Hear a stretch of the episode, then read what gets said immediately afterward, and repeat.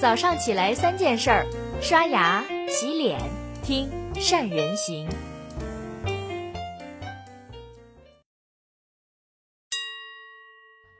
大家好，我是善人。今天是我们善人行陪伴您的第一千六百四十三天。流量是移动互联网时代兴起的一个特殊词汇，也是一个标志，甚至在今天已经成为了衡量一家企业发展状况的重要的指标。也让我们的商业逻辑发生了一些特殊的变化。过去我们做企业要考虑什么呢？是盈利。除了要有一个独特竞争力的产品跟服务以外，我们还要搭建一个合理的组织架构，再加上一个可以被验证的商业模式，保证能活下去，才能去考虑未来。但是现在呢，国内的很多企业跟创业公司，第一个考虑的已经不是盈利了。而是我的流量有多少？哎，我的流量多，用户多，压根儿就不用再为钱去发愁了。因为光凭着一大堆的靓丽的流量数据，就可以找到一大堆的投资人。只要给他们去展现我的活跃的用户量，讲一个好故事，投资人心一动，闭着眼睛就会撒钱了。其次就是你一轮融资，我一轮融资，盈利模式还没看清楚。股价已经飞上天了，我有时候呢有点看不懂这些企业。你说他们能盈利吧？每年的财报都是亏损。你说他们快倒闭了吧？可他们的流量数据年年高升，市场还看好的不得了，投资人撒钱就没停过。后来我也想通了，这是一个击鼓传花的游戏，企业的盈利目标永远放在了下一个投资人的身上。他们才是企业最大的客户，毕竟呢，你要想普通人去卖点东西多难呢，而且变现还很慢，过程还很危险，直接让最有钱的那些人心甘情愿的给你钱花，那真叫本事。所以有个段子讲的特别好，说不管是 to B 还是 to C，都没有 to S B 赚的又快又多。S B 是什么？你懂的。当然了，这只是个笑话。流量是这个时代的红利，但并不是每一家企业的幸运。商业是一个非常严谨、需要遵循逻辑的过程。任何的成功都是有迹可循，有因才有果的。流量这个东西好不好呢？当然好，谁都喜欢自己家的企业的流量特别多，因为流量的背后是人，是潜在客户，是需求。流量越高，用户越多。最后可能得到利润就越大，这点儿没有任何问题。但是如果为流量论英雄，就有失偏颇了。企业在流量上的成功，并不一定能代表它在商业上的成功。用一个做流量的思维去做商业，常常都会走入到误区当中。我们需要对流量有一个清晰的认知。第一，流量不代表结果。人嘛，都分好人和坏人。流量同样也分好流量跟差流量，用户呢也分有消费能力的用户和没有消费能力的，或者是比较低消费能力的用户。流量的价值在哪里呢？在于转化。就像最近火爆的直播，一场直播下来，用户可能累计数量达到了千万级，结果呢，有的商家给主播付了六十万的坑位费，但是自己的产品也就卖出去那么几十套，连本儿都收不回来。你说这个流量高不高呢？几千万呢？当然高了。但是为什么只卖出去几十个产品？因为没转化呀。那为什么没转化呢？因为企业认为主播能带货呀，平台能提供流量啊，自己只要出产品，嚯，一个完美的商业闭环不就出现了吗？但是这样的企业，我一般都认为他不是在做商业，好像在做慈善，因为他们真的在偷懒，他们想的是别人帮他去完成业务。有这个钱呢，真的不如捐给希望工程，还能打造一个有爱心的企业品牌呢。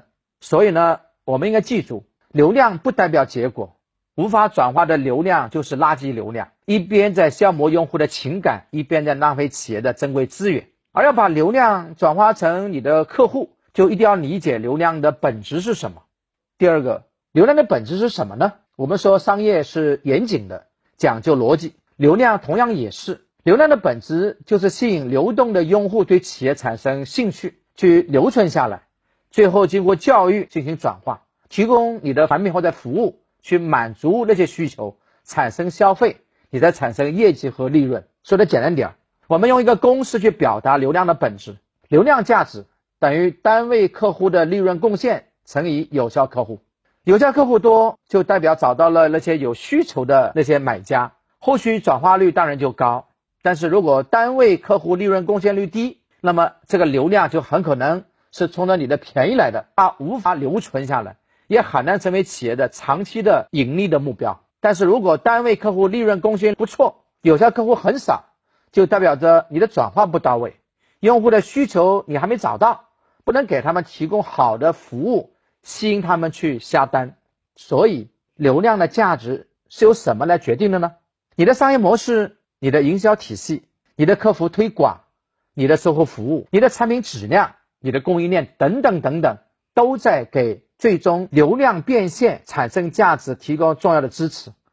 在流量这个东西火了之后，很多人都会跟着国内的互联网的大佬们闷头往前冲，发哥呢在前面带队。手里面握着数以亿计的流量，我们很多企业就傻傻的跟着后面追。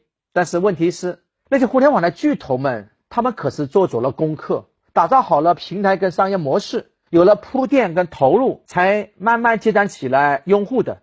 你看，就我们大家熟悉的淘宝啦、京东啦、头条啦、抖音啦这些平台，他们是一夜之间建立起来的吗？当然不是，他们是不断的更新自己的商业模式，走一步。就抬头理清一下思路，在流量上精细化的运营，深耕细作，深挖每一个流量背后的用户需求，去进行数据的分析，再反馈到实际的运营当中去的。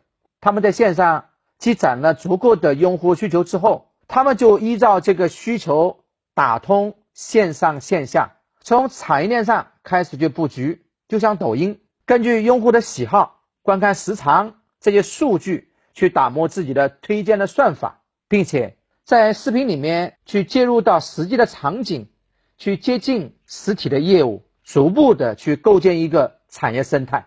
有了生态，你还会怕没流量吗？当然就不会怕了，因为当用户有了习惯，对你有了好的印象，你就成为了移动时代之下基础的设施了。但是在实际的经营当中，我们却少有企业去思考过流量的商业模式跟营销推广。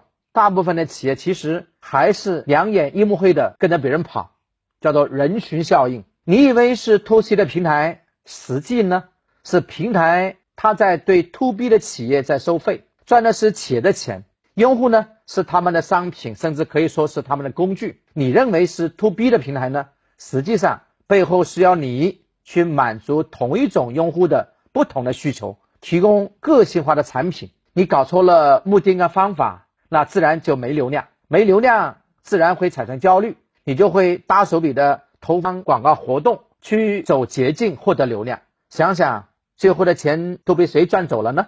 这就印证了那个段子：不管是 to B 还是 to C，都不如 to SB。流量出了问题，我们就必须要思考流量背后的本质是什么？流量的价值究竟又是什么？是产品的问题，就解决产品；是营销的问题，就要去换营销推广的方式和入口；是渠道的问题，就要去换渠道。你不能说是流量的问题，我就需要更大的流量才行。这就像客户越来越少，你呢说是客户有毛病一样的道理。流量它是一个死数据，本身是不会发生的，要看是谁用、怎么用、在哪里用。但流量呢，它其实又是活的。因为流量的背后是一个个活生生的人，或者是背后的企业，所以很重要的是，我们要学会敬畏用户。这其中有一个临界点，需要我们的企业主动去尝试。对流量有了足够的认知之后，你就能准确的去评估企业未来的发展战略了。流量是移动时代普及之下的红利，但是有流量它也只是个起点。我们的企业是要把流量去变现成为价值，而不是躺在。别人的流量红利上，以为自己就到了终点，那真的就成了企业的不幸了。好了，以上就是今天的三人行跟你分享的全部内容了。看完了这篇文章，各位有什么新感受吗？对于流量你的认知是什么呢？欢迎大家在下面给我们留言。明天呢，我想跟大家再深一步的去探讨如何去发现流量，利用流量给企业去创造价值。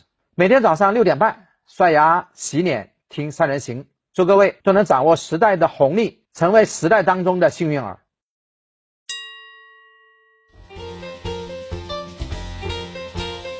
关注善人行微信公众号，每天早上六点三十分，咱们不听不散。